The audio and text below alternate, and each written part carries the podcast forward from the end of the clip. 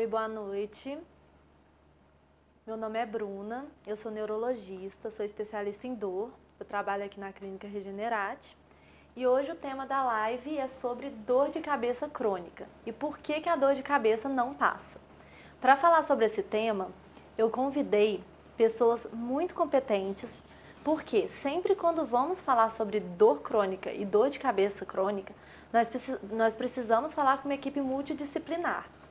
Então hoje eu convidei uma equipe multidisciplinar de dor, que é Ângela Saliné, fisioterapeuta, e a Lídia Fonseca, que é odontóloga.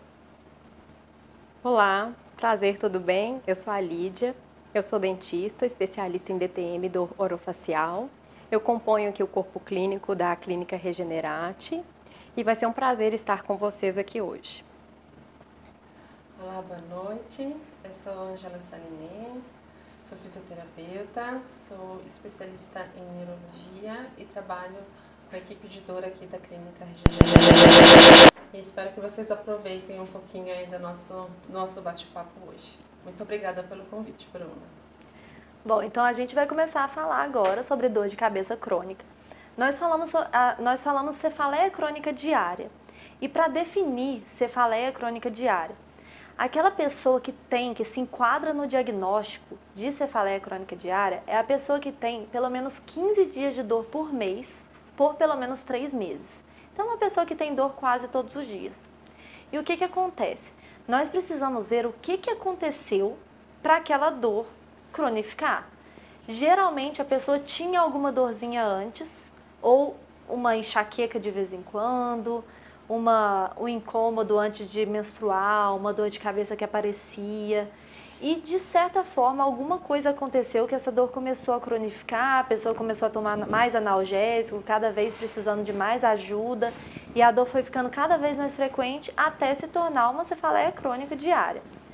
E quando nós falamos sobre a cefaleia crônica diária, nós precisamos pensar nos tipos de dor de cabeça, e o mais comum que a gente vê na, pra, na prática clínica é a enxaqueca crônica mesmo. A enxaqueca, a enxaqueca crônica ela acomete mais mulheres, é geralmente aquela dor que acontece quando a pessoa ela tem a, a enxaqueca, a pessoa ela geralmente ela tem um mal-estar geral, ela fica mais incapacitada, é uma dor que faz a pessoa ficar mais quietinha, deitada, ela diminui a funcionalidade da pessoa. E antes da dor de cabeça, da enxaqueca cronificar, ela é aquela dor bem clássica de enxaqueca, que o barulho, a luz incomoda, pode vir antes da menstruação ou não.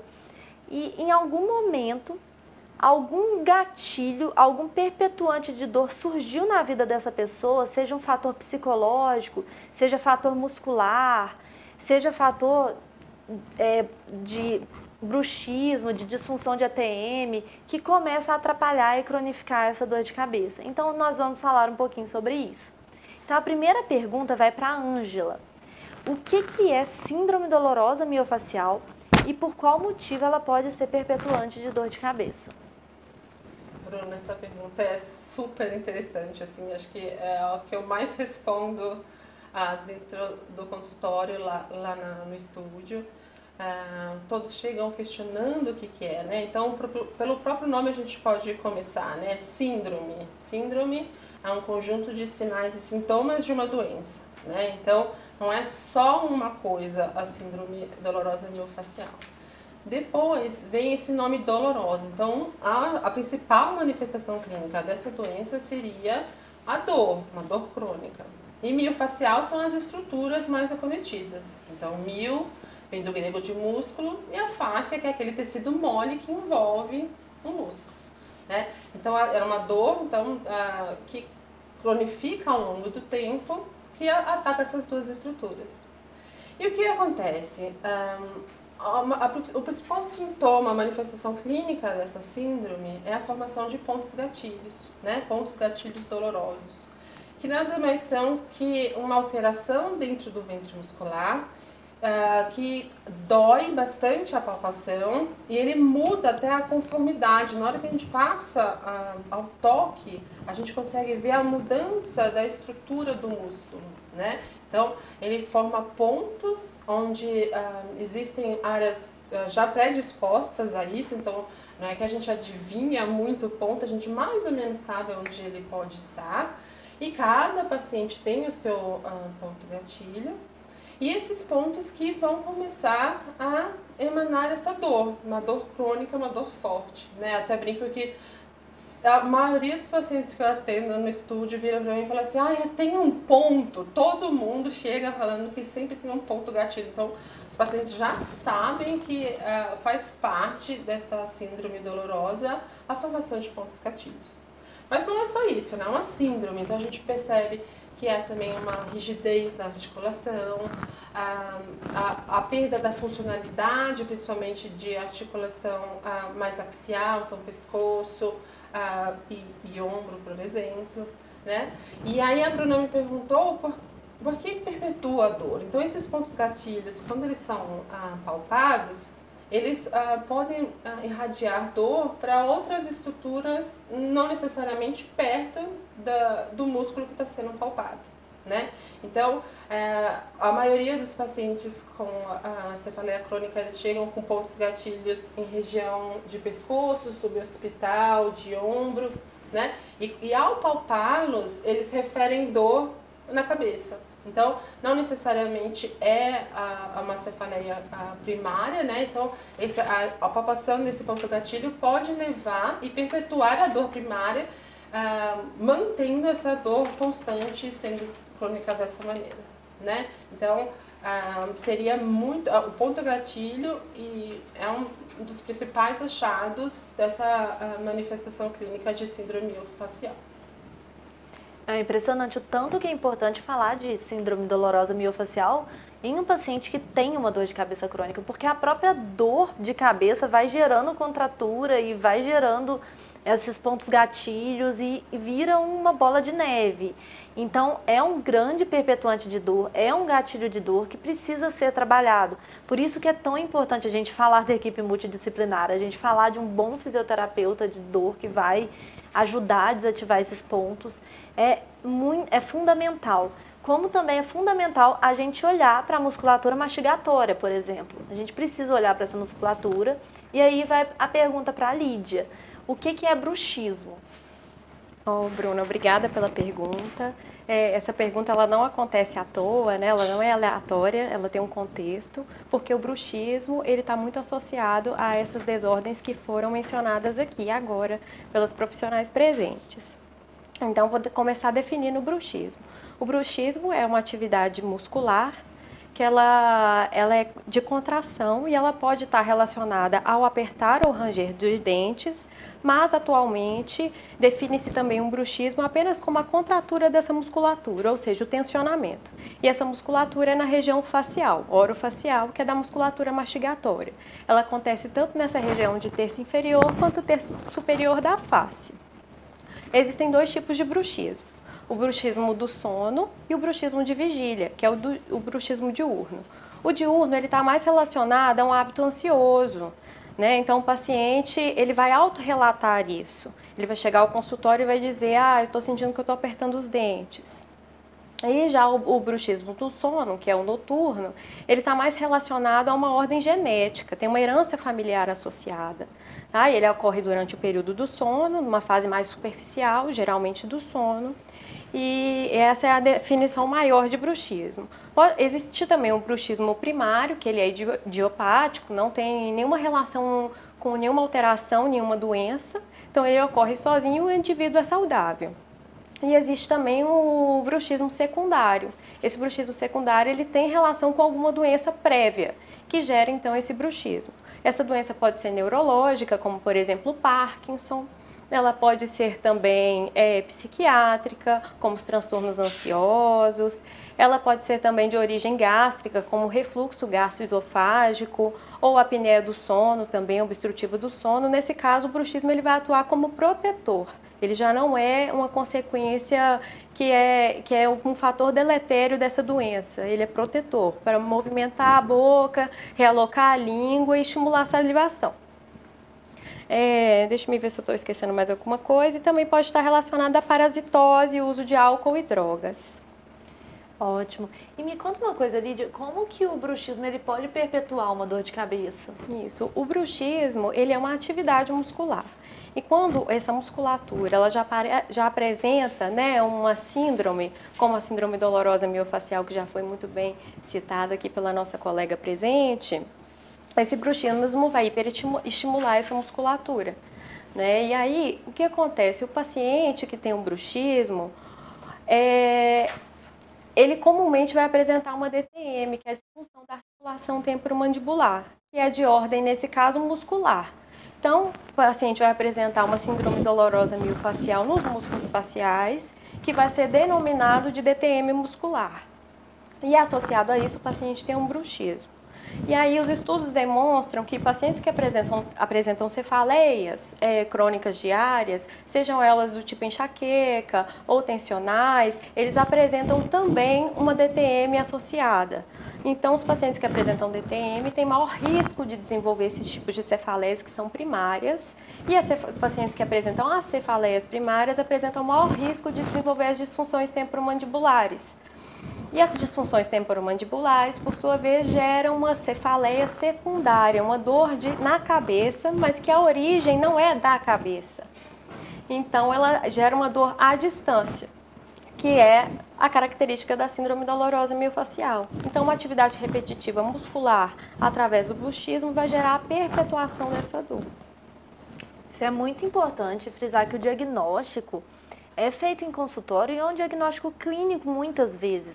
Nós precisamos prestar atenção, conversar com o paciente, prestar atenção nos sinais que ele nos conta, nos sintomas que eles nos, que eles nos contam. Precisa ter uma história detalhada de como começou essa dor, de quando começou essa dor. E quando nós fazemos esse diagnóstico, muitos pacientes me falam: é, eu preciso de ressonância, vai encontrar alguma coisa no meu cérebro que justifica essa dor de cabeça? Muita, a maioria, a grande maioria das vezes, não. A grande maioria das vezes a dor de cabeça é a doença e essa dor de cabeça ela também é, apresenta uma ela, ela precisa ela tem também alguns perpetuantes, alguns gatilhos que causam ou pioram essa dor de cabeça. Então, na hora, quando a gente vai conversar com o paciente, a gente fica muito atento a algum sinal de alarme, que chama as, as bandeiras vermelhas, que fazem a gente pensar em algum diagnóstico adicional, alguma alguma eh, as pessoas ficam preocupadas com tumor, com trombose, com aneurisma. Isso sim, a gente precisa prestar atenção na história, coletar a história muito bem coletada para detectar qualquer bandeira vermelha e aí sim solicitar um exame de imagem para o paciente. Na maioria das vezes, o, nós vamos examinar muito bem esse paciente conversar com esse paciente e encontrar as causas realmente, o que está acontecendo que essa dor antes ela era episódica e de repente ela cronificou. Então, eu vou perguntar para a Ângela agora quais são os principais achados em um paciente com cefaleia crônica diária. Bom, Bruna, como já falei um pouquinho antes no, na minha primeira aparição, na minha primeira resposta, os pontos gatilhos miofaciais, né? Então, claro, depois de uma avaliação ah, detalhada, e isso que a, que a Bruna falou, de a gente entender a toda a história do paciente, porque até hoje muito pouco se sabe por que os pacientes desenvolvem os pontos gatilhos miofaciais, né? Acredita-se que há uma predisposição até genética, mas os fatores ambientais, então os fatores onde a pessoa está inserida e até mesmo como ela, como ela, ela se comporta nesse ambiente, é o que é o, é o real gatilho para o desenvolvimento desses pontos dolorosos. Né? Então, ah, o principal achado sempre é o que a gente busca quando a gente ah, avalia esses pacientes e é muitíssimo comum, são então os pontos gatilhos de dor, principalmente então em região suboccipital, em região posterior de pescoço, ah, até a região torácica, então intraescapular, entre as escápulas, né? É bastante comum achar esses pontos gatilhos. E associado a isso, é, conseguimos perceber há uma sempre uma alteração de postura, né? Porque esses pontos gatilhos eles vêm também por uma sobrecarga daquela musculatura, né? Então a postura inadequada leva a, a certos músculos que não eram para estar sobrecarregados ou não tão constantemente sobrecarregados. Então o paciente acaba desenvolvendo essa má postura, ou no trabalho, uma má postura laboral, ou uma postura de repouso, muito comum hoje, né, ao olhar o celular, a gente nunca presta muita atenção qual a posição que a gente tem, né, que a gente desempenha, a gente fica longos períodos no celular ou no tablet.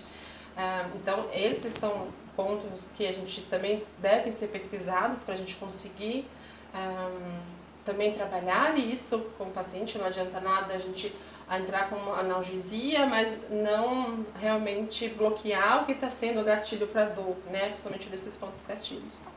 Uh, observamos também bastante diminuição de amplitude de movimento, em casos mais graves, até amplitude de movimento de ombro, né? Então, bem de amplitude de movimento uh, de, uh, da articulação de pescoço, do ombro e, em casos mais graves, de membros superiores. Eu acho que os achados principais uh, são esses, uh, só que eu queria, né, então, dizer que a avaliação passa por um, uma pesquisa, não só então uma, uma avaliação física, mas também de toda a história de como a pessoa dorme, uh, o que, que ela faz no momento de lazer, um, e como ela trabalha, né? Então, a partir disso, a gente consegue entender os achados da avaliação cinético-funcional, né? Que são principalmente esses, né? Pontos gatilhos ah, dolorosos, diminuição de amplitude de movimento e eh, má postura, seja laboral ou seja ah, no entretenimento também. E é incrível como o exame físico do fisioterapeuta é muito importante. Vários pacientes chegam para mim no consultório e falam: nunca fui tão bem examinado na minha vida. Eu tenho dor de cabeça há 10 anos, nunca olharam meu músculo. E é extremamente importante. Sem isso, não tem tratamento que presta, né? E geralmente é isso. O tratamento ele não consegue ir adiante se a gente não olha para essa parte. E agora, pensando no exame físico odontológico para a Lídia. Quais que são os achados no exame físico odontológico que poderiam causar ou perpetuar a dor de cabeça? É, essa pergunta também é muito importante, porque muitas vezes o paciente né, e outros profissionais que não têm formação em dor não têm uma consciência de que as causas de uma dor é, orofacial elas estão dentro também da boca. Então, as dores mais frequentes que nós temos dentro da odontologia são a odontalgia, que é a dor de dente, que ela é ocasionada por uma pulpite. O que, que é isso? A inflamação da polpa dentária. Então, o dente é um órgão. Dentro dele, a gente tem uma vascularização, uma inervação. E quando há uma inflamação desse dente, que pode ser inclusive causada por bruxismo, essa inflamação, pelo apertamento dos dentes, essa dor de dente pode gerar uma cefaleia secundária, que ela tem características semelhantes à enxaqueca, por exemplo, que é uma cefaleia crônica. Então, é um diagnóstico diferencial. Então, começa mesmo pela boca, o exame odontológico. E aí, mais tarde, né, durante a avaliação, a gente faz o exame, né? Eu faço o exame extraoral e através da palpação, então, dessa musculatura orofacial, é possível perceber que tem esses pontos gatilhos já citados, né? Que vão referir dor, então, para áreas em que o paciente tem a queixa, a queixa de dor. E aí, a gente vai ter um diagnóstico de DTM, por exemplo, muscular. No caso de DTM articular, é uma inflamação articular mesmo, da região de é, próximo ao ouvido, né, que também pode desencadear uma dor latejante, semelhante também a cefaleias do tipo enxaqueca ou até mesmo salvas. Mas a salva é mais comum na, na pulpite, né, quando faz esse diagnóstico diferencial no caso. Então, o mais comum de achados clínicos, né, são, é, são dor de dente, quando o paciente tem alguma alteração dentária, que pode ser ocasionada tanto por bruxismo quanto por outras patologias. E também a palpação, a, queixa, a reprodução da queixa de dor. Quando o paciente ele tem dor à função, por exemplo, na mastigação, na fala, já se desconfia então que não é uma cefaleia do tipo crônica diária. Ela está mais associada a uma DTM. Né? Então é de ordem mais odontológica. Só que como esses diagnósticos se sobrepõem, né, e um pode estar geralmente associado ao outro e são entidades isoladas, é importante ter uma avaliação multiprofissional. Mais uma vez é importante salientar isso, como a doutora Bruna já vem fazendo, né, desde o início do nosso bate-papo. É, e, inclusive está começando a chegar perguntas. A gente vai só é, finalizar esse bate-papo e começar a responder as perguntas de vocês. É super importante que vocês façam perguntas. Uma coisa que é, é muito. É o momento, eu acho, ápice da live é quando a gente começa a falar sobre tratamento. Porque muitas pessoas que assistem a live, elas têm dor. Então elas querem saber como que trata essa dor. Então, gente, mais uma vez, a gente tem que frisar isso, isso é muito importante. É, medicamentos apenas numa pessoa que tem dor todos os dias, não nem sempre funciona, na maioria das vezes não funciona. Claro, a gente tem sim tratamento medicamentoso, é importante falar sobre isso. Como eu falei lá atrás, precisamos colher uma boa história para entender qual que era o tipo de dor dessa pessoa, o que que vinha lá atrás. Era uma enxaqueca? Era uma dor diferente, uma cefaleia primária diferente? A gente precisa identificar isso para ver o melhor tratamento. E quando falamos sobre cefaleia crônica diária, alguns medicamentos de uso contínuo precisam ser é, prescritos. Então, precisamos prescrever muitas vezes, por exemplo, antidepressivo. Mas não é o antidepressivo que a gente vai prescrever para tratar o humor naquele momento. Lógico, se a pessoa tem um humor prejudicado, obviamente vai ajudar. Mas aquele antidepressivo nós estamos prescrevendo porque eles têm, eles têm ação comprovada em dor, por meio de estudos. Nós temos outros medicamentos, até anticonvulsivantes, que têm ação é, comprovadas em do, é, comprovada em dor. Nós temos analgésicos, sim, analgésico para tomar no momento de crise, mas temos que prestar muita atenção no abuso de analgésico, porque muitas dores de cabeça cronificam, inclusive, quando a pessoa começa a usar muito analgésico. Então a gente tem que prestar muita atenção na questão do abuso de analgésico. Muitas vezes em consultório a gente precisa fazer um detox mesmo do abuso, tirar os analgésicos, fazer uma estratégia medicamentosa como detox e, e, tirar esse que pode ser inclusive um perpetuante de dor o abuso de analgésico. Então sim, a gente tem analgésico que melhora, mas tem que ter cuidado, é melhor não tomar analgésico por conta própria. É muito importante perguntar qual analgésico, qual analgésico que pode tomar, com qual frequência pode tomar, quando tomar e fazer um tratamento contínuo mais adequado. Temos terapias também, muitas pessoas perguntam sobre o botox. O Botox é estudado, por exemplo, para enxaqueca crônica. Tem um protocolo que foi estudado, que é o protocolo pré-empt, que aplicamos vários pontos da toxina botulínica na cabeça, vários pontos, tanto na região temporal, na região frontal, na região occipital, até aqui na cintura escapular. Então, temos vários tratamentos mas sem a equipe multidisciplinar, detectando esses pontos gatilhos, trabalhando esses pontos gatilhos, trabalhando a articulação temporomandibular, a questão do bruxismo. Isso é também a questão psicológica, por exemplo. Muitas pessoas têm a questão psicológica como perpetuante de dor. Existem psicólogos especialistas em dor. Então é importantíssimo sempre frisar a equipe multidisciplinar. Isso eu falo para todos os pacientes, para tratar bem uma dor de cabeça, nós precisamos te abraçar mesmo. A gente precisa é, entender que é multi, a sua dor é multifatorial, então você precisa de uma equipe multi também, bom? Então, vamos novamente para as perguntas. É, Bruno, hum. posso fazer uma pergunta? Claro. e o que você falou, você falou muito bem, assim, né, da importância dos antidepressivos, né? no tratamento. E o que eu vejo muito uh, quando depois que eles passam com vocês e vêm para minha avaliação, eles falam assim, nossa, a Bruna me receitou antidepressivo, mas nossa, eu sou bem, eu levanto todo dia muito bem, eu não tenho nada disso. Uh, você sente que há um preconceito na hora que você, por mais que você tente justificar, assim, você, você percebe que eles são um pouco reticentes à introdução dessa medicação ou ah, só esse, esse bate-papo? O que, que, da sua prática clínica, qual é a sua experiência nisso? Assim? Nossa, total. Eu sinto que existe um preconceito sim.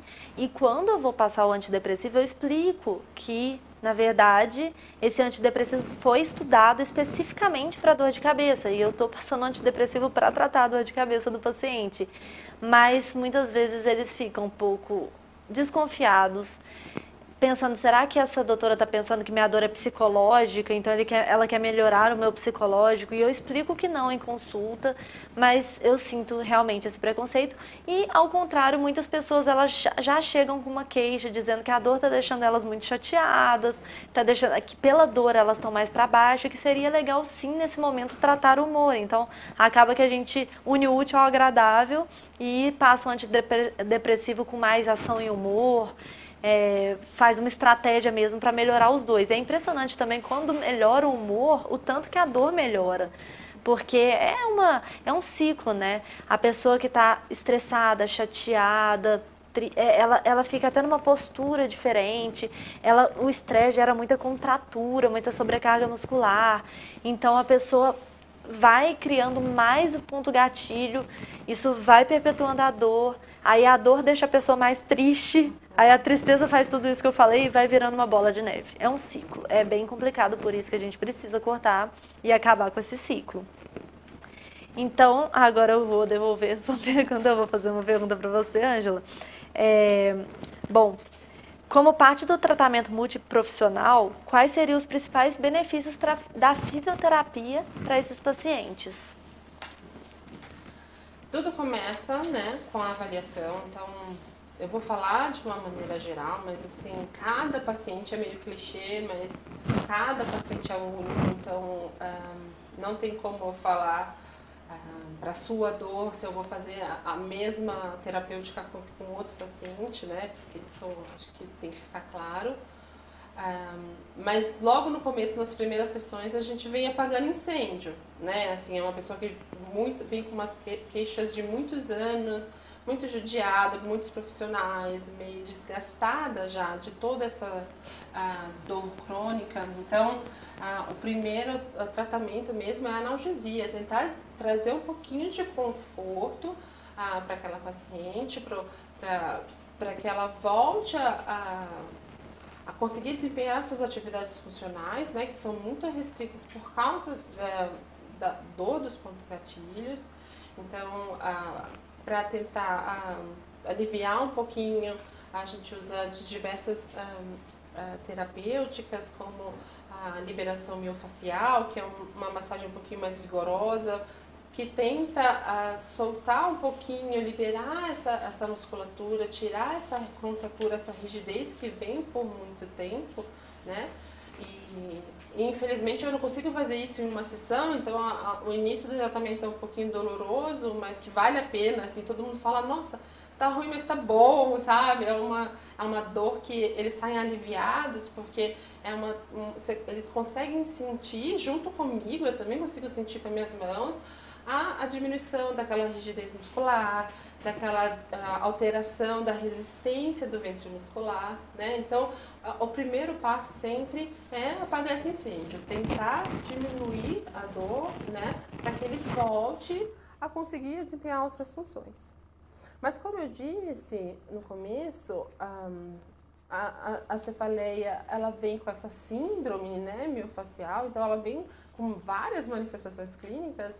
Então a gente também tem que trabalhar a contratura que leva à rigidez muscular e que diminui a amplitude de movimento, então que restringe, sobrecarrega a musculatura, que muitas vezes nem tem um ponto gatilho, né? Uma musculatura do outro lado tem uma contratura muito forte do lado esquerdo, por exemplo, mas por uma postura que eles assumem para tentar diminuir a dor, acaba sobrecarregando outra musculatura, então acabam uh, diminuindo a amplitude de movimento, trazendo mais dor. Então através de técnicas de alongamento, de relaxamento, acupuntura, a gente consegue dissolver bem, liberar bem essa, essa musculatura e a partir daí entrar com os alongamentos, né? Tentar fazer com que aquela pessoa uh, volte a desempenhar as suas funções. Antigamente acreditava-se que músculo rígido era músculo forte, né? Então você via, você palpava assim, nossa, que músculo duro, nossa, você está muito forte.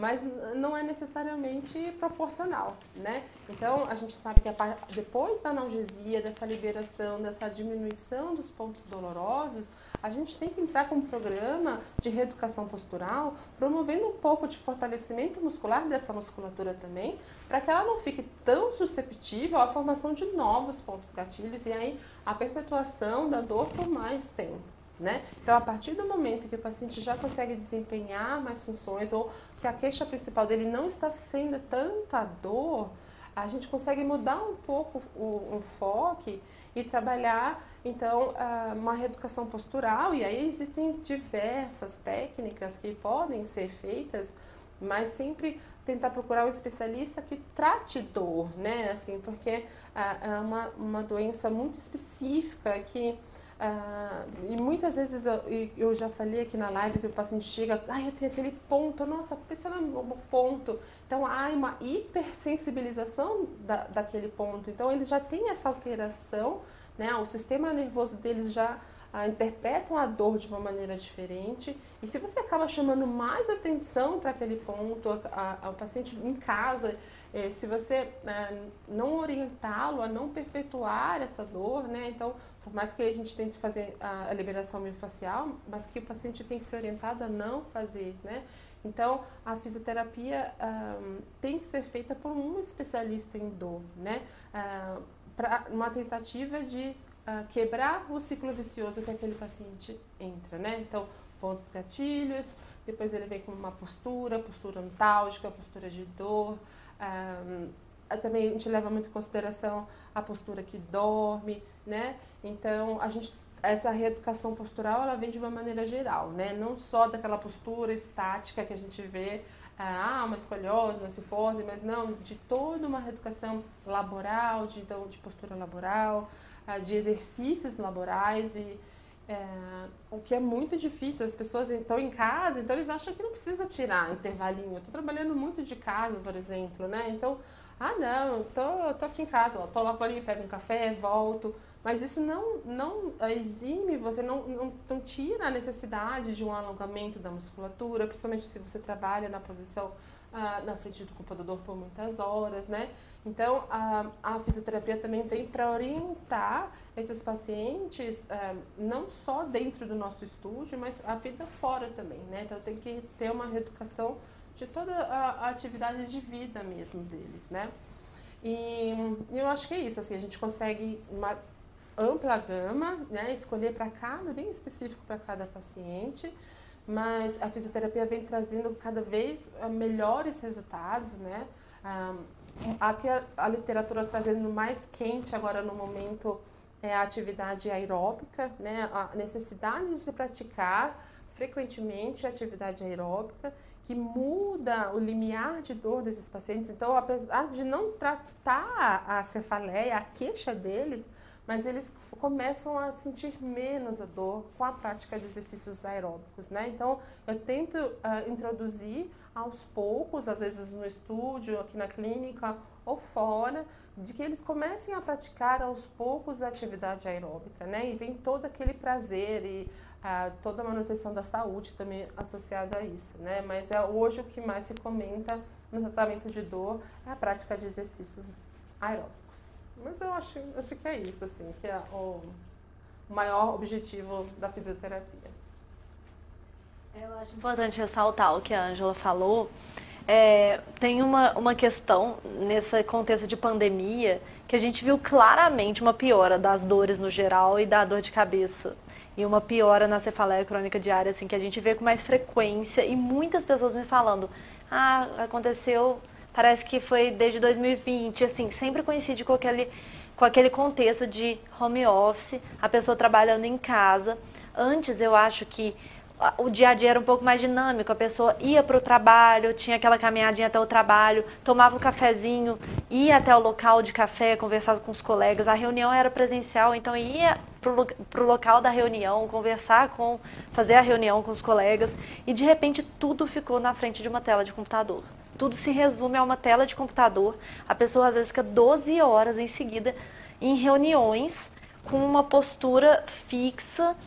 Gente, o que isso está causando de síndrome dolorosa miofascial, o que está causando de contratura de ponto gatilho latente ativo, isso é impressionante, assim. E, e, muitas vezes na cadeira da sala de jantar, né? Assim, muitas vezes eles nem se... Pre... Assim, agora eu vejo que é uma situação que vai se prolongar por um tempo ainda, né? Então, eu vejo a pessoa se mobilizando para melhorar o, o ambiente laboral, mas no começo de pandemia não foi assim, né? Era a sala, a mesa de jantar, com a cadeira de jantar e ficava-se 12 horas nessa posição, né? Então, realmente acho que aumentou, aumentou demais o número de pacientes com enxaqueca crônica primária, muito, e acho que muito associado a isso, né? Dessa, dessa novo normal que foi por um tempo, e eu acho que ainda. Mas eu acho que por mais que essa situação se perpetue, as, as pessoas tomaram consciência de que se precisa melhorar, né? Criar um ambiente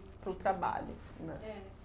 E as pessoas, quando a gente comenta se teve alguma relação com, com a mudança do trabalho, da ergonomia do trabalho, a pessoa totalmente. A, a maioria das pessoas, elas se identificam com isso.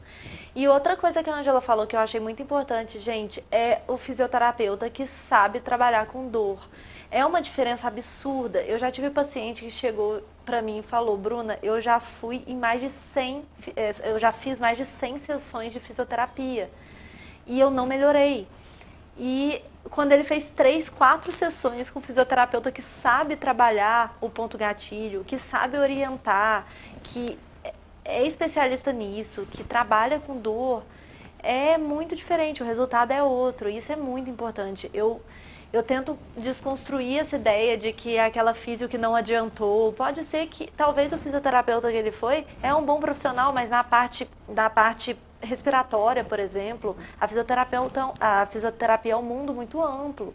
Então é bem importante isso, a pessoa focar num tratamento especializado. E agora eu vou perguntar para a Lídia quais seriam os benefícios da odontologia no tratamento do, de um paciente com cefaleia crônica diária.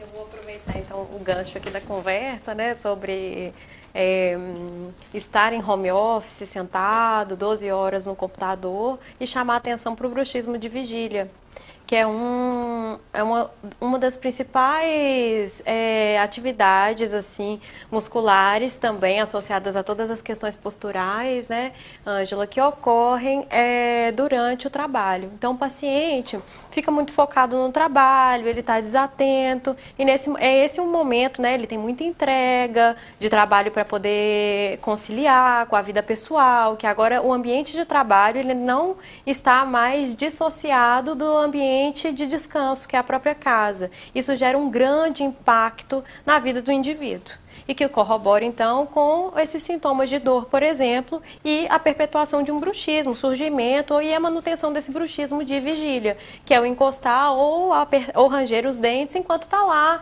focado nas próprias atividades do trabalho. É, então, esse paciente ele precisa ter uma conscientização desse bruxismo de vigília, que vai auxiliar ou no início ou na perpetuação dessas cefaleias, sejam elas de origem primária ou secundária. E aí, o, associado também à extensão, a essa musculatura tensa, né? E a todo o estresse. Então, a dor, ela é multi, multifatorial, como já foi bem explicado aqui, né? E se o paciente ele tem um estilo de vida que não, que não auxilia, né, na, na prevenção desses mecanismos de dor, ele está é, mais sujeito a desenvolver essas dores. O paciente que tem bruxismo, necessariamente, ele vai ter dor? Não se o indivíduo ele é saudável, não tem nenhuma predisposição, não tem um histórico familiar, não necessariamente ele vai desenvolver dor, mas ao longo do tempo, através dessa, desse tensionamento dessa musculatura, isso pode ocorrer. Então, a, o tratamento odontológico, ele também entra em toda uma orientação de mudança de estilo de vida, né? Eu acho que como várias, os vários outros profissionais que compõem a área de dor, é, sempre vão orientar esses pacientes a mudar o estilo de vida. Então, por exemplo, na, no caso de pacientes que têm cefaleia associada a bruxismo, é, independente de qual cefaleia que seja, é importante reduzir os estimulantes que são utilizados ao longo do dia. Então, abuso de cafeína, né, que vai hiperestimular esse organismo, vai deixar o paciente mais ansioso, estressado e vai apertar mais os dentes por causa disso, né? Durante o dia. É, uso de celular antes de dormir, que é um estímulo visual para o seu organismo. E aí, quando você tem que desligar, né? Ou seja, dormir, você não consegue desligar das suas atividades diárias. Então, a higiene do sono é fundamental para um paciente que tem bruxismo e, além disso, tem as dores, né? De cabeça. Mesmo que ele não tenha bruxismo, é importante ele fazer a higiene do sono, fundamental. E o bruxismo noturno, ele vai piorar se o paciente não tem uma boa higiene do sono. Então, o que, que seria essa higiene do sono? Tem os horários para dormir fixos, evitar o abuso desses estimulantes, sejam eles é, ingeridos, né, ou oculares, quando você assiste TV, por exemplo. É, e tem uma série de outras orientações, né, que é possível a gente é, passar até mesmo dentro do consultório e aqui no canal também tem vários vídeos sobre isso, né, e vocês podem acompanhar aí. É, então, a odontologia, ela vai entrar como qualquer outra é, especialidade da, da dor, só que ela está focada nessa região orofacial. E os benefícios de fazer um tratamento né, é, de dor com o dentista é a manipulação dessa musculatura, é, orofacial, seja ela minimamente invasiva, seja ela mais é, conservadora, é, uso de medicações quando tem algum agente inflamatório na articulação, o uso de, dos dispositivos interoclusais, né, que são muito falados, as placas de bruxismo, é, que elas vão auxiliar aí na, na redução dos, dos fatores deletérios que o bruxismo gera, como por exemplo fraturas dentárias, trincas, perdas de restaurações, né, é, inflamações dentárias também, e acredita-se, né, que gere também um alívio para as articulações, né, porque é, o dispositivo interoclusal ele aumenta esse espaço interarticular da, da, da região é, da articulação é, temporomandibular, que está localizada bilateralmente aqui na face, e vai gerar um alívio, um conforto maior para esse paciente. Então, o bruxismo, ele não tem um tratamento assim de cura, porque ele não é uma doença, né? Mas ele é uma desordem, ele é uma alteração, digamos assim, né? Que ele precisa ser detectado, então, e aí ele vai ser controlado. E uma vez controlado, é mais fácil que o paciente ele não tenha esses gatilhos, né, de dor, né, ou a perpetuação dessa dor. Então é muito importante fazer esse atendimento multiprofissional para poder agir, limpar os vários fatores que estão associados e que perpetuam ou geram essa dor é, no indivíduo, para melhoria da qualidade de vida do paciente mesmo. Então acho que a gente pode ir para as perguntas né, do pessoal. Tem uma pergunta que é um relato e uma pergunta também. É, tenho cefaleia há dois anos. Minha cabeça dói todos os dias. Durmo com essa dor e acordo com ela. Tenho constantes dores de cabeça. De cabeça. Estou com 37 anos. Desde os meus 27 anos comecei a ter convulsão. Minha dor é quando eu corro. Esse é o relato. É, bom, você, pela a gente conversou aqui da definição. Pela definição, você tem sim uma cefaleia crônica diária essa, esse fato de você ter falado que é, a dor é quando você corre, também precisamos prestar atenção nisso, porque acredito que se você dorme e acorda com dor, provavelmente você não tem dor só quando você corre. Existe uma dor de cabeça, sim, que é associada ao esforço físico, uma cefaleia primária induzida por esforço, que ela tem que ser investigada, muitas vezes até tem que ser investigada com exame de imagem. Mas o que eu sinto do seu quadro, pelo, por, pelo relato, pelo breve relato, é que você tem uma dor aí que não, não te larga. Você dorme e acorda com essa dor. Então é fundamental essa avaliação. É fundamental ver o seu exame físico. Primeiro ver a sua história. Essa história de convulsão é importante. A gente precisa entender, a gente precisa entender que tipo de crise, porque na verdade é, crise epiléptica pode, a gente tem vários tipos, então a gente precisa entender que tipo de crise, se essa crise ela tem alguma relação com a sua dor, a gente precisa entender é, quando, em que momento da sua vida que essa dor surgiu, se você tinha dor antes disso e te examinar, isso é fundamental, exame físico para começar a, a detecção do que, que tá perpetuando a sua dor, porque a nossa dor, dor é defesa, dor não é para ser diária. A dor é um mecanismo de defesa, de sobrevivência dos animais no geral. Então a pessoa sente dor para saber que tem alguma coisa. Em alerta, a pessoa, a pessoa, a dor é realmente um, um sinal de alerta. Uma dor crônica, ela tá errado. Não, não era para não era para estar tá acontecendo isso. Então a gente precisa justamente limpando o que está causando essa sua dor, o que causa essa sua dor crônica. É importante, eu acho que tudo isso que a gente falou é, é encaixa muito no seu caso é mesmo um caso como o seu que chega pra gente. Uma pessoa, é assim, você tem dor há dois anos, tem gente que chega com 10 anos de dor, e mesmo assim a gente consegue limpando. Claro, é um tratamento. Eu acho que é muito legal desconstruir isso, de que a dor é uma pílula mágica que vai é, dissolver toda a dor que a pessoa sente há muito tempo é, o processo de dor crônica ele é super complexo. A fisiopatologia da dor é uma das coisas mais difíceis que eu já estudei em medicina. Então, é, algo tão complexo não, infelizmente, não é resolvido de uma maneira muito simples. Do mesmo modo que a gente trata doenças crônicas, como a pressão, uma hipertensão, uma diabetes, um problema na tireoide, a gente trata uma dor crônica também com tratamento contínuo, por vezes prolongado, mas é muito legal quando o paciente começa a notar melhora. A funcionalidade dele aumenta, assim, absurdamente. A pessoa às vezes está produzindo um pouquinho, de repente ela produz um tanto, ela é promovida, ela, ela consegue é, vários, vários, é, consegue realizar às vezes um sonho. É uma coisa muito legal, assim.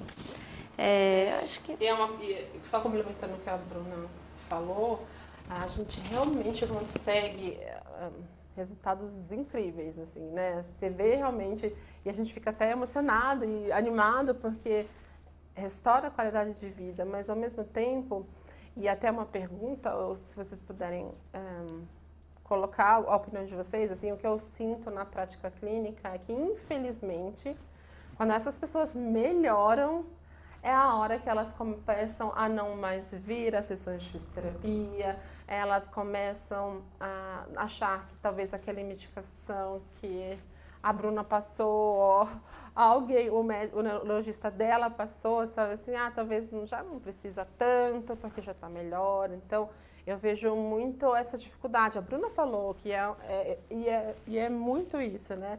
É igual a hipertensão, a diabetes, a gente trata por muito tempo e a dor tem que ser considerada dessa forma, né? Mas o que eu vejo na prática é uma falta de aderência ao tratamento, principalmente né, falando da minha área, e depois eu queria muito que vocês comentassem como que a gente pode né, trabalhar isso com os pacientes, mas que há essa perda, né? Ah, tô melhor, eu não preciso mais, sabe? Eu já aprendi tal exercício, então eu não preciso mais. Então eu, eu vejo isso e, é muito. E eu trabalho isso desde a primeira sessão, sabe? Eu bato na tele, ó, você vai melhorar, mas você tem que vir, você tem que fazer, porque da mesma forma que foi, pode voltar, né? Então, uh, tomar cuidado com isso. Então, eu, desde a primeira sessão, eu tento manter isso, né? Claro que a gente quer que ele melhore, que ele volte às atividades, mas também há muito receio de voltar porque a cronicidade, às vezes, foi o que a Bruna falou, de 10 anos, né? Então, dois meses que a gente solucionou, é, pensando que há 10, meses, 10 anos sentia dor, né? A tendência de voltar ou dele readquirir os velhos hábitos, os maus hábitos, né? Então, eu sinto muito na prática isso, sabe? Do, do paciente, sinto ele largando. Muitas vezes eu consigo trazer de volta, outras vezes eu não consigo. Eu queria saber se vocês também encontram isso e vocês poderiam me ajudar com alguma uma dica. Eu acho muito importante isso que você disse e, e, tem a ver com o que a doutora Bruna falou aqui também, né? Sobre a pílula mágica. Então, a pílula mágica, ao meu ver, ela é semelhante ao paciente ir ao consultório buscar um tratamento e achar que isso é o suficiente. Ele só foi na consulta. Pronto, ouviu, e pronto, ele vai estar curado. Não, a gente precisa de vocês, pacientes, né? Auxiliando a gente a se tratarem, da, da participação de vocês, porque é a mudança do estilo de vida que vai fazer esse tratamento ter sucesso também. Então, junto com o tratamento medicamentoso, junto com o tratamento da fisioterapia, da odontologia também, né? E de outras áreas de dor. E esse paciente, que são vocês muito bem atendidos aí pelas equipes de dor, vão ajudar a gente com as práticas daquilo que a gente orienta, né? E aí o paciente começa realmente a melhorar e às vezes ele abandona o tratamento. Só que um tempo depois ele volta. Então acontece ele voltar, né? E aí ele volta arrependido, é, com vergonha, né, de ter abandonado o tratamento. Ou o que pode acontecer também, que já não é tão desejável assim pra gente, é ele pensar que o profissional não fez o efeito que ele esperava. Então ele vai buscando, né, o tratamento com uma grande expectativa de melhora, de resolução rápida, mas, como a Ângela bem salientou aqui, uma dor crônica que está há anos, né? É, hiperestimulando assim, o seu cérebro com mensagens de dor. É muito difícil tratar isso do dia para a noite, né? Não tem nada milagroso. A placa de bruxismo não é milagrosa, os dispositivos interoclusais, os biofeedbacks, que são tratamentos que vão te conscientizar de que você está apertando os dentes, por exemplo, não são milagrosos. A atividade aeróbica é muito importante mesmo, ela está relacionada à redução de bruxismo, estresse, ansiedade. Todos esses são gatilhos para o desenvolvimento de dores crônicas, né? principalmente as cefaleias. Então, é, acho que é um chamado assim também, né, para os pacientes terem paciência, porque o nome paciente é. vem da paciência. É verdade. né? É incrível assim, é, existe um lado também daquele paciente que ele chega com uma dor gigante assim. E aquela dor, ela simboliza muita coisa para ele. Ele a qualidade de vida dele diminuiu muito pela dor, então a dor é, ela é gigantesca. Ele começa o tratamento, a dor gigante, ela diminui assim. Mas ainda está no tratamento, a gente ainda quer diminuir mais, mas isso para ele já significa isso ainda, porque para ele, ele não quer ter dor nenhuma. E aí é muito impressionante. A pessoa está com uma dor assim, diminui para isso e a gente consegue pontuar isso com escalas de dor, diminuiu de fato, mas para ele isso significa isso de novo. Porque ele tem pressa, ele quer zerar. E a gente entende muito, quem tem dor tem pressa, a gente entende. Por isso que a gente coloca um paciente no spa de dor, que a gente fala, vamos lá, vamos te abraçar, vai ser muita coisa de uma vez. Ele sai com muitos papéis e é, eu tenho que tomar isso, eu tenho que fazer essa fisioterapia, tenho que fazer essa, esse agulhamento, tenho que na, eu tenho que agora olhar a parte do odonto, tenho que ver meu bruxismo. A pessoa sai cheio de informação, mas é justamente para agilizar o processo. Mas precisamos de fato de vocês. Isso é muito importante ser frisado aqui na live. Para atingir essa pressa, né? essa demanda, porque eu acho, sabe, doutora Bruna, que o que mais é importante, assim, nesse, em termos de sofrimento, que é o que a dor gera, né, esse sofrimento, então essa percepção de que a dor, ela é muito grande, insuportável de ser sentida, mesmo que ela tenha reduzido. Então o paciente continua no sofrimento. É, é o aceitar, né, a aceitação da procura psicológica, né, do auxílio psicológico, psíquico, porque ninguém é obrigado a lidar com a dor sozinho. Ninguém é obrigado. E aí, quando o paciente vem procurar uma equipe multiprofissional, ele já tem que estar aberto né, às sugestões dos profissionais. E uma delas é com a psicologia e muitas vezes com a psiquiatria também. E tem uma resistência, o preconceito aí de tomar uma medicação ou de falar das próprias questões, ele não se encontra somente nos medicamentos para dor, ele se encontra também no tratamento do humor, né, esse preconceito. Então é muito, é muito acho necessário salientar isso, porque a equipe multiprofissional é, são vários profissionais, fisioterapeuta, às vezes fonoaudiólogo, o dentista, o neurologista, o fisiatra, o psicólogo, o terapeuta ocupacional. Então tem que estar aberto a, a essa múltiple, multi, é, esse atendimento multiprofissional mesmo que uma equipe de dor pode oferecer. É tudo que a gente fala e é bom, é, é legal conversar com vocês nessa live porque é uma coisa. A gente fala e isso vai ficar gravado, é o que a gente fala no consultório, é o que a gente tenta falar todos os dias para o paciente, é muito importante. Tem outra pergunta que é, foi feita faz um tempo, que é: desvio de septo pode causar dor de cabeça? Olha, assim, muito provavelmente não é o desvio de septo que está causando sua dor de cabeça, viu? Claro, a gente precisa saber a gravidade desse desvio de septo e como está sua qualidade de sono com ele. Claro, porque o sono é outra coisa que a gente nem falou tanto hoje, mas o sono é outra coisa que perpetua dor. Um sono inadequado, dependendo, é, o paciente ele tem que fazer até uma polissonografia, ver se ele tem apneia do sono. Dependendo da apneia do sono grave, pode causar dor de cabeça mesmo, pode ser um grande perpetuante de dor.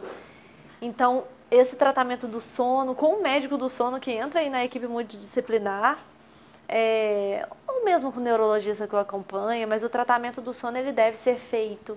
Então tem que olhar para isso sim. Não estou dizendo que não tem que olhar para o desvio de septo e né, todas as alterações, tem que olhar, tem que ver com o otorrino a gravidade desse desvio de septo. Se esse desvio de septo ele poderia estar tá influenciando é, na sua qualidade de sono, por exemplo.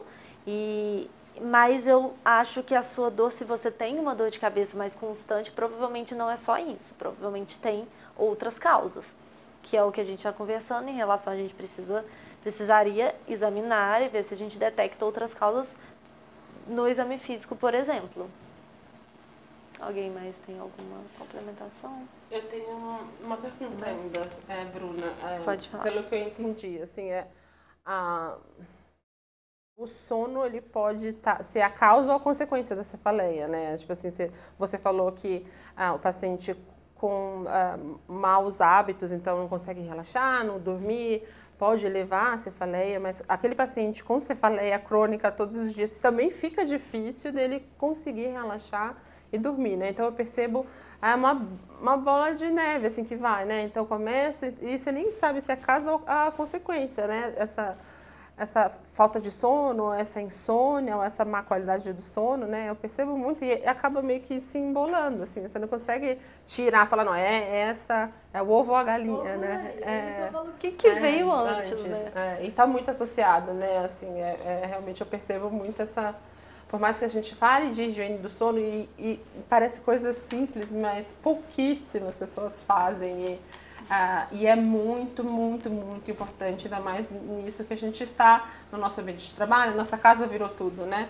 Então, é, acho que é, eu percebo isso, sabe? Ah, não, eu não dormi bem porque eu estava com dor de cabeça. Aí eu percebo, ah, tá, mas quando você está com dor de cabeça, não está, você também dorme bem, né? Então, nem sempre uh, a, a, resposta é, é, eu também não durmo, mas eu nunca dormi bem. Então, sabe assim, a gente nunca consegue né, saber quem que veio antes, né? Se é a, a cefaleia que atrapalha o sono, o sono atrapalhado que dá a, a cefaleia, né?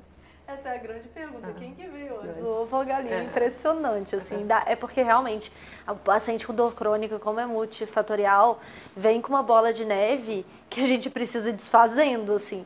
Então, é, existe essa complexidade do sono, por exemplo, e o tratamento do sono é engraçado porque ninguém acredita, mas todos os estudos comprovam.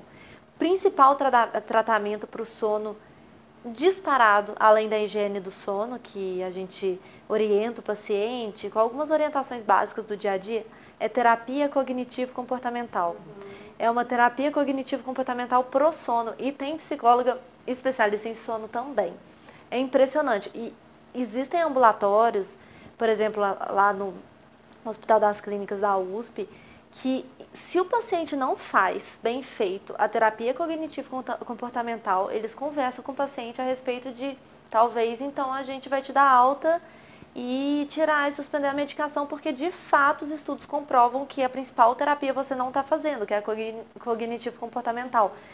Então é mais uma vez reforçando o tanto que é importante o paciente olhar para o todo e não só tô com dor, tô com dor, tira essa dor, preciso de uma de, de uma pílula mágica aí.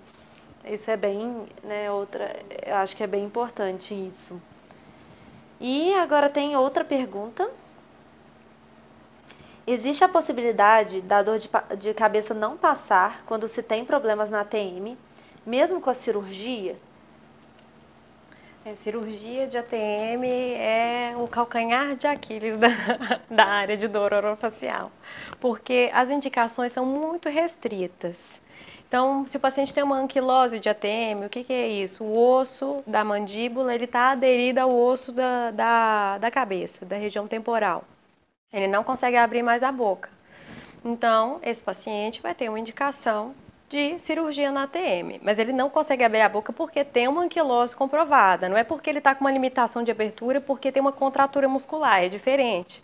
A contratura muscular prolongada é chamada de trismo, e para isso a gente tem outros tratamentos, né? O relaxante muscular resolveria muito bem, por exemplo, e entre outras causas. Então, repete de novo para mim, Bruna, por gentileza. Existe a possibilidade da dor de cabeça não passar quando se tem problemas na TM, mesmo com a cirurgia? Sim, existe. E, inclusive, essa dor pode piorar mediante uma cirurgia de ATM, porque não necessariamente ela vai ser resolvida, você vai ter uma lesão local durante esse, essa intervenção, você talvez não estivesse bem tratada da dor anteriormente. Então, o que, que é isso? Não estava controlada, não estava tomando nenhuma medicação, vamos supor, né? Não fez nenhum acompanhamento com os profissionais é, especialistas em dor, não passou no neurologista, não passou na psicologia, psiquiatria, fisioterapia, não mudou estilo de vida, não fez nada, nenhuma dessas intervenções conservadoras. Foi direto para a cirurgia de ATM. Fez lá um procedimento cirúrgico invasivo, né? Então, você pode desenvolver mais dor secundária a isso. Uma dor na musculatura que foi rompida durante o processo de cirurgia, né? Então tem algumas dores de cabeça que são comprovadas, né? Pós-craniotomia, por exemplo, né? E aí o paciente permanece com uma dor em região temporal. Então aqui nessa região da articulação a gente tem uma inserção da, da musculatura, né? Do, da, da, da cabeça, que é a musculatura temporal. Então ela vai ser mexida. Então para a ATM, caso de dor em ATM persistente que precise de alguns procedimentos minimamente invasivos, serão invasivos, serão outros.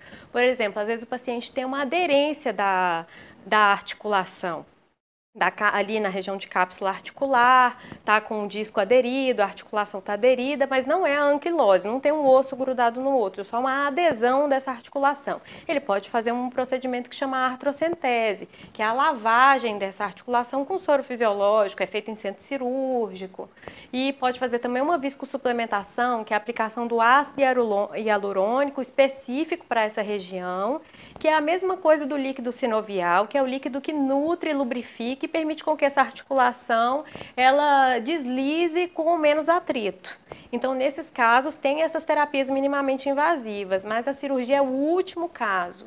Né, o último caso, porque esse paciente pode desenvolver uma dor secundária a essa cirurgia. Ela pode ser de origem neuro, é, do nervo, né, uma dor neuropática, por exemplo, pode depois ser mista, muscular, mas neuropática. Então é muito complicado ir direto para essas questões de cirurgia. Então, além de não passar a dor, ela pode agravar a sua dor.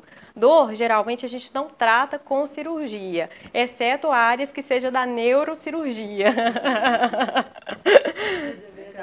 né? da neurocirurgia, olha. Ainda é porque é se for pensar na cirurgia, a gente tem lesão, né? A gente tem uma lesão muscular, a gente pode lesar nervo. Então, você lesa face, lesa músculo. O pós-operatório de um paciente que já tem predisposição a ter dor, ele se contrai no pós-operatório porque já é um pós-operatório dolorido. Ele cria pontos gatilhos miofaciais nessa contratura muscular toda.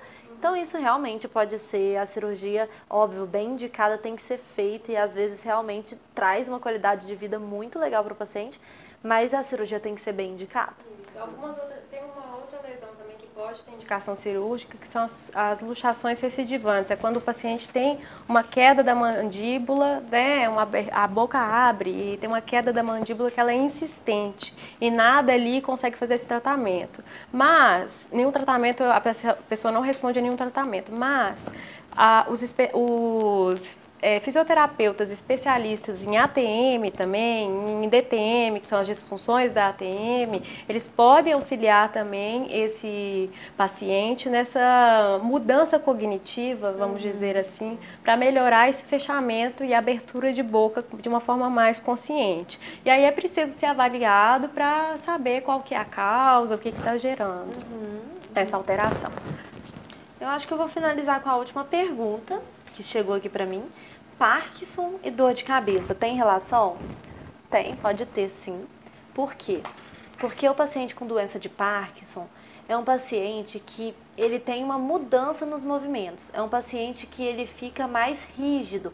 Os movimentos dele são mais difíceis, são mais rígidos. É um paciente que fica mais lento, por exemplo, nos movimentos.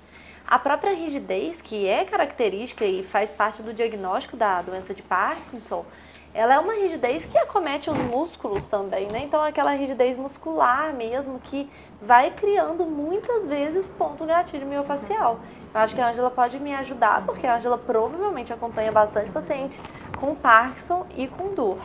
Então é bem comum a gente ver paciente com Parkinson e com dor, não só dor de cabeça, mas também outros tipos de dores, assim, às vezes dor no braço, dor mais de um lado do corpo, isso é bem comum.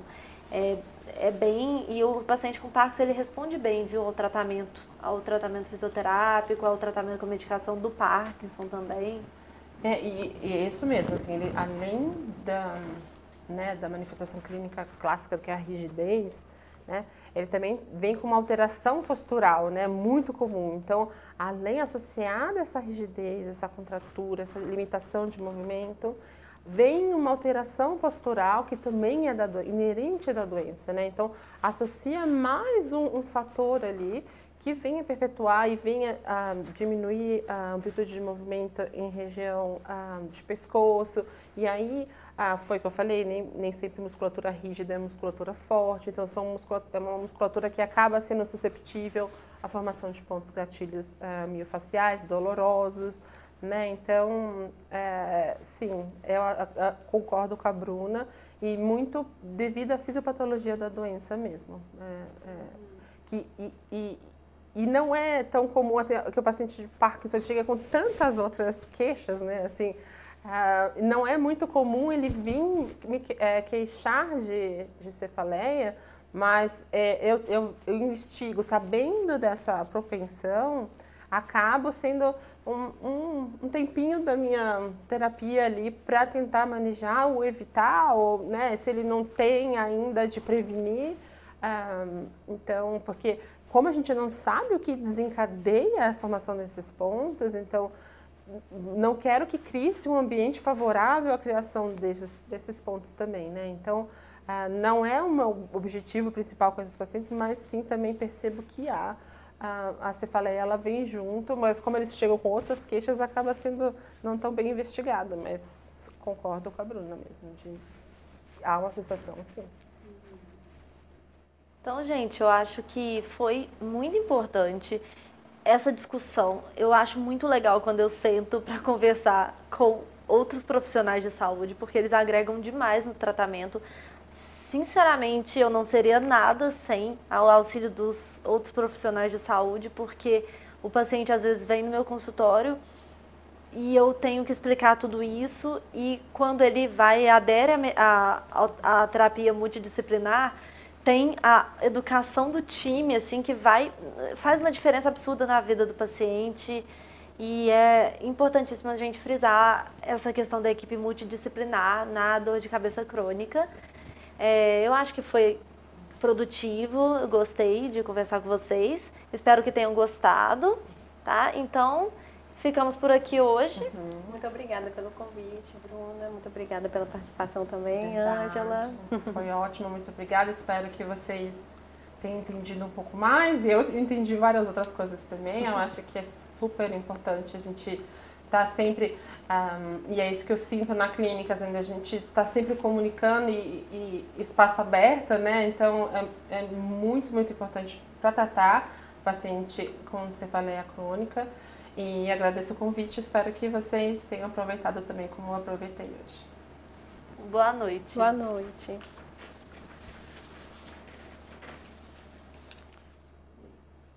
Deu certo?